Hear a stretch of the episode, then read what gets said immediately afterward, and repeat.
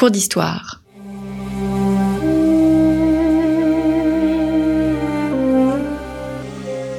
Une émission de la rédaction de Storia Voce.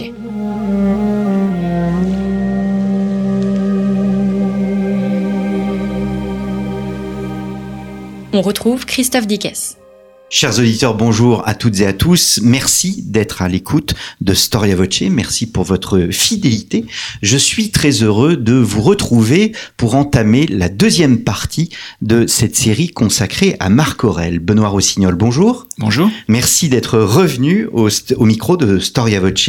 Vous êtes maître de conférence en histoire romaine à l'université Paris 1 Panthéon Sorbonne et vous venez de publier un ouvrage absolument magistral consacré donc à cet empereur Marc Aurèle euh, paru aux éditions Perrin. Nous nous sommes retrouvés la semaine passée pour évoquer cet empire à deux têtes, l'empire bicéphale, et cet empire bicéphale va devoir faire face à une crise absolument euh, incroyable dans les années 60, euh, c'est la fameuse pestilence. Cette pestilence, bien évidemment, actualité oblige, j'ai souhaité la traiter au cours de cette, euh, de cette émission. Tout commence en 166, il y a le retour de Syrie, la campagne de Syrie, une victoire pour le règne bicéphale et une victoire se célèbre dans l'Empire dignement par les triomphes.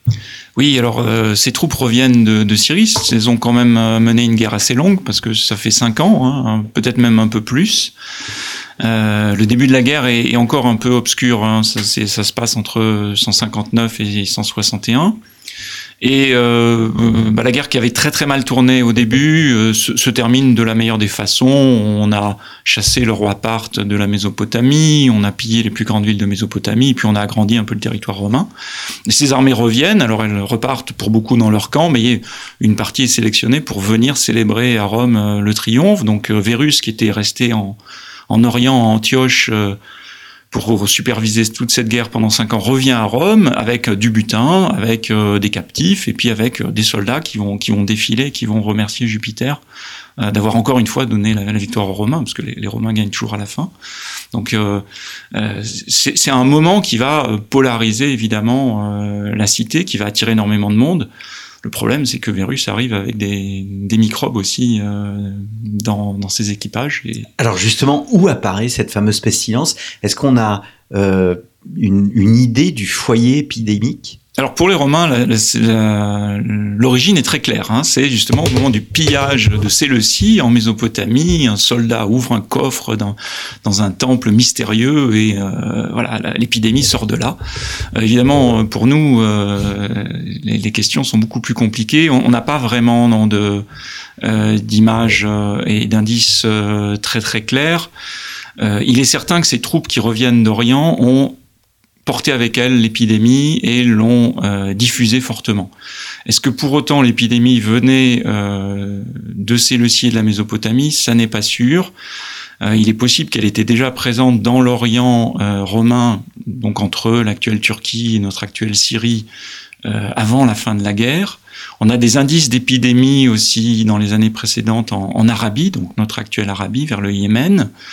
Euh, donc il est difficile de suivre les chemins de cette, de cette épidémie. On aimerait bien savoir, c'est un des enjeux scientifiques, d'essayer d'identifier exactement la maladie et d'essayer de trouver euh, les chemins de cette pandémie euh, pour essayer d'en apprendre un peu plus. Alors justement sur l'identification, euh, on parle de pestilence, on pense à la peste évidemment, pourtant on pense davantage aujourd'hui à la variole. Voilà, alors il faut bien revenir dans les conceptions médicales de l'époque où bah, on est très très longtemps avant Pasteur et avant Corps. Donc euh, l'idée que les maladies puissent être attribuées à des animaux invisibles que sont les microbes ne peut pas effleurer l'esprit.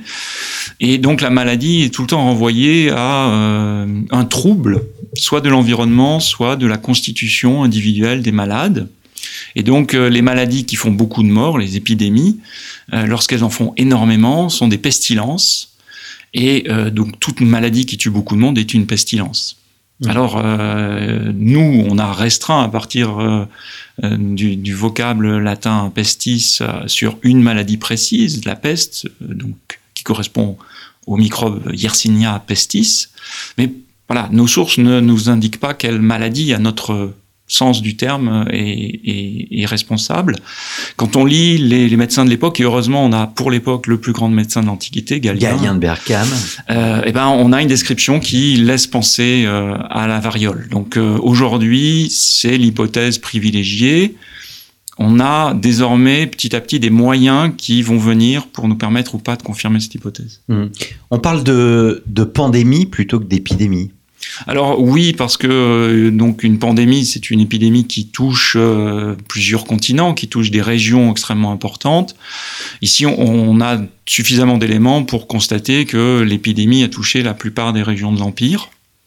Et puis surtout, euh, il y a à la même époque des témoignages d'épidémies assez similaires en Chine. Et il semble qu'un des empires qui fasse l'intermédiaire entre la Chine et Rome, l'empire des Kushan, euh, ait aussi des difficultés. Donc on peut avoir là, et c'est l'avis de, de, certains chercheurs, et je pense qu'il est relativement fondé, euh, le premier témoignage d'une pandémie au sens où nous, nous l'entendons aujourd'hui. Mmh, mmh une pandémie, voilà, touche toutes les régions, pardon, géographiques. On reviendra d'ailleurs mmh. sur sur le cas de l'Égypte, qui économiquement est euh, extrêmement euh, importante. Est-ce qu'on a une idée des conséquences démographiques de l'épidémie? Alors ça, c'est le gros, la pandémie. C'est le très grand débat. Hein. Euh, il y, a, y a un débat qui, qui court depuis depuis des décennies maintenant, mais qui a rebondi dans les années 1990, qui a opposé, alors évidemment, les tenants d'un bilan minimaliste en disant finalement ça n'a pas changé les choses, aux tenants d'un bilan maximaliste disant il y a jusqu'à un quart de la population de l'empire qui a pu disparaître. Euh, donc aujourd'hui, euh, bah, le bilan n'est pas, le, débat n'est pas tranché sur le bilan, même si euh, le, choix du minimalisme absolu semble de moins en moins convaincre, mais euh, on, manque d'éléments pour, pour évidemment euh, avoir un, vrai bilan. Je dirais que le choix d'un maximalisme ne, convainc pas non plus. Donc on arrive peut-être progressivement à une vision un peu mesurée d'une épidémie qui touche fortement sans être une catastrophe à l'image de, de, la peste noire du Moyen Âge, par exemple. Mmh, mmh. Sait-on si les triomphes ont joué un rôle dans le développement de l'épidémie? Parce qu'en fait, les triomphes, on pense au triomphe à Rome, mais il y avait d'autres triomphes dans d'autres villes. Alors non, le, triomphe est une cérémonie romaine, mais évidemment, quand euh, l'armée euh, revient euh, pour aller jusqu'à Rome, elle peut être accueillie avec des cérémonies, notamment dans les cités grecques. Il y a ce qu'on appelle les épinicies, qui sont des jeux de la victoire. mais, mais le triomphe est vraiment quelque chose de spécifiquement romain. Alors il faut bien voir que Rome, c'est un monstre démographique. Hein. C'est une ville d'un million d'habitants pour euh, une civilisation pré-industrielle. Donc ça polarise énormément de, de brassage de population. Aucune source va nous dire que le triomphe a joué un rôle, évidemment, hein, parce que ça, serait aller contre le sens du triomphe qui est le soutien des dieux à Rome. Mais Galien nous dit qu'il fuit euh, Rome parce qu'il voit arriver euh, la pestilence. Alors, c'est un peu plus compliqué, mais une des versions que Galien donne, c'est cela, juste avant que Vérus arrive. Et euh, donc on sait que la pestilence est à Rome juste avant que Vérus retourne à Rome avec ses troupes. Et évidemment, euh, bah, aujourd'hui, tout le monde peut en être conscient parce qu'on n'arrête pas de parler des mesures barrières, on n'arrête pas de parler du fait qu'il faut la distance. Et eh ben, imaginez une ville d'un million d'habitants avec une densité euh, énorme. Euh, où on fait revenir des milliers de soldats pour une très grande fête, où euh, bah, tout le monde va essayer d'avoir sa part de viande de sacrifice, où tout le monde va vouloir euh, assister au passage du cortège du triomphe, parce que euh, bah, c'est comme pour le Tour de France, hein, tout le monde veut voir le passage. Et, bon, eh ben, euh, on peut imaginer que si un, microbe est en liberté, euh, c'est une aubaine pour lui. Mmh. Alors vous montrez bien dans votre ouvrage que à ce mal, euh, la pestilence se conjugue d'autres mots, notamment la disette et, et, la famine, et que bien évidemment la famine amène les populations à bouger et de fait à répandre la maladie. Oui, il faudrait pas mettre toutes les difficultés du moment seulement sur cette épidémie. Moi, je, pense qu'il y a plusieurs facteurs qui se conjuguent, une espèce de, de, de faisceau euh, de, de, facteurs, et surtout qui se renforcent les uns les autres. Hein, euh, il y a une question qui se pose pour beaucoup d'épidémies dans l'histoire, c'est est-ce que euh, l'état justement sanitaire des populations a un rôle ou pas dans le déclenchement des épidémies? Pour certaines, oui, pour d'autres, non. Euh, ici, c'est un peu difficile à dire, mais il, est certain que euh, euh, bah, les, les, disettes, les famines amènent euh, des mouvements de population, on amène aussi euh, des concentrations de gens qui cherchent à s'approcher des greniers de blé, par exemple, ou aller en ville où un généreux donateur va distribuer du blé. Donc les facteurs qui au départ sont peut-être isolés se renforcent. Mais il n'est pas non plus impossible que, euh, effectivement, la maladie soit plus meurtrière sur des corps affaiblis par une dizaine. Est-ce qu'on voit euh, dans cette pestilence une forme de châtiment divin? Est-ce qu'il euh, y a euh, comme un plan de la providence? Alors, du point de vue stoïcien, euh, les, les, épidémies peuvent, sont nécessairement conçues par la providence pour euh, alléger le monde d'une population qui serait trop nombreuse. Bon, ça, ça c'est la théorie euh, stoïcienne. Je ne sais pas si elle tenait face à, à la vision hein, de, des difficultés. Après, euh, une épidémie précisément parce qu'on ne peut pas l'expliquer, parce qu'on n'a pas la conception que nous avons aujourd'hui du microbe, elle est toujours extrêmement inquiétante. Parce que, comme je l'ai dit tout à l'heure, la maladie est avant tout expliquée par une constitution individuelle. On est malade parce qu'individuellement, les humeurs de notre corps sont déséquilibrées. Hein, c'est une représentation très forte. Aujourd'hui encore, il y a plein de gens qui disent oui, mais si mon système immunitaire va bien, je risque rien. On, a toujours cette tentation de penser que c'est individuel. Alors dans l'Antiquité, ils n'avaient même pas euh, la ressource de la science pour penser autrement. Et donc le fait qu'une maladie touche beaucoup de gens va à l'encontre de cette représentation de la maladie comme avant tout individuelle, et donc elle est très inquiétante.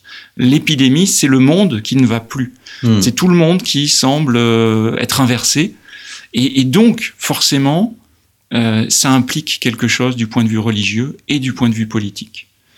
C'est toujours la possibilité qu'effectivement il y a eu un sacrilège ou qu'il y a eu une impureté, et il appartient au pouvoir politique de remettre le monde en ordre. Euh, il faut rechercher la paix des dieux.